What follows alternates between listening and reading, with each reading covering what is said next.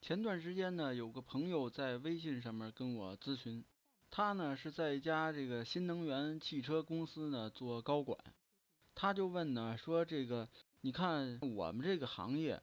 将来发展的趋势怎么样啊？还能不能继续投资？我呢，通过玄学方法测算了一番，发现这个行业呢是着实的不乐观。要从这个投资评级来讲呢，应该是 D 级。这个投资评级呢是我自己定的，这个没有什么权威的理论依据，分为四级，A、B、C、D。A 呢是增持，B 是保持，C 是减持，D 是逃跑。那么这个新能源汽车行业呢，现在呢属于 D 级，也就是你要有投资在里边，那么你赶紧跑，等于就是赛跑阶段，比谁跑得快。要用这个市场理论来分析呢，有几个原因吧。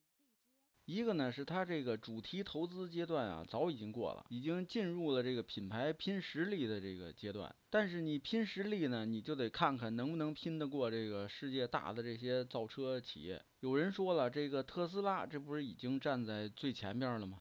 但是这特斯拉呀是一个特例。这么说吧，你就现在说这些买特斯拉的这些人，如果面前摆着奔驰、奥迪、宝马加上特斯拉。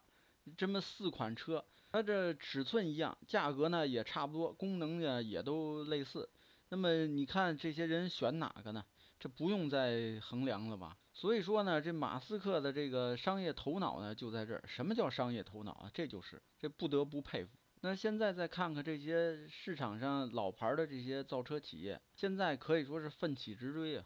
另一方面，这个新能源汽车呀，这个成本居高不下，现在呢是广受诟病。像这个续航里程，还有电池的衰减，还有充电时间等等吧，这些问题这过去都四五年了吧？哪一个问题解决了？都没解决。说到这个充电桩，大家知道这充电桩啊，都是这个国企国电公司他去弄的。可是呢，说实在的，你说汽车企业跟人家电力公司有什么关系？现在不就是帮忙吗？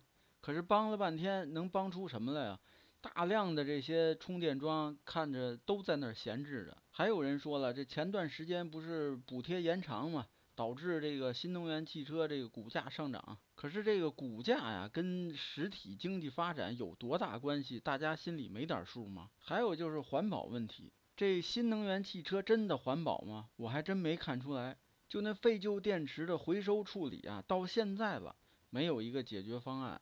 说到环保啊，跟那个氢能源电池啊，完全不在一个级别上。我是不太懂啊，至少看报道能看得出来，这氢能源电池啊，确实是零污染、零排放，充电时间呢跟汽油车差不了多少。到底哪个更环保呢？大家一目了然。以前说的新能源汽车呀，指的就是电动汽车，现在呢可不一样了。不过呢，在这儿我也得说一句，现在这个新能源汽车的分类啊也有问题。这个叫法啊就不对，应该取消这种叫法，把这个氢能源电池汽车呀把它单分出来。所以啊，综上所述，我就劝这位朋友，如果你只是一个打工的，没关系，在这个汽车行业啊，应用环保技术啊，这是早晚的事儿。它锂电池不用呢，可以用氢能源；氢能源不用了呢，还可以用别的。没准哪天还搞出来核动力汽车呢。好，充一次燃料，二十年不用动。终身免维护，所以你啊就踏踏实实在这个行业里边待着，不用操心。但是如果你是一个投资人，投资了这种电池锂电的新能源汽车，那么你赶紧跑。好，这档节目呢是由天意正观原创出品，天意老师播讲。我们的宗旨是用传统玄学去预测财经，杜绝事后诸葛亮。好，谢谢大家，朋友们再见。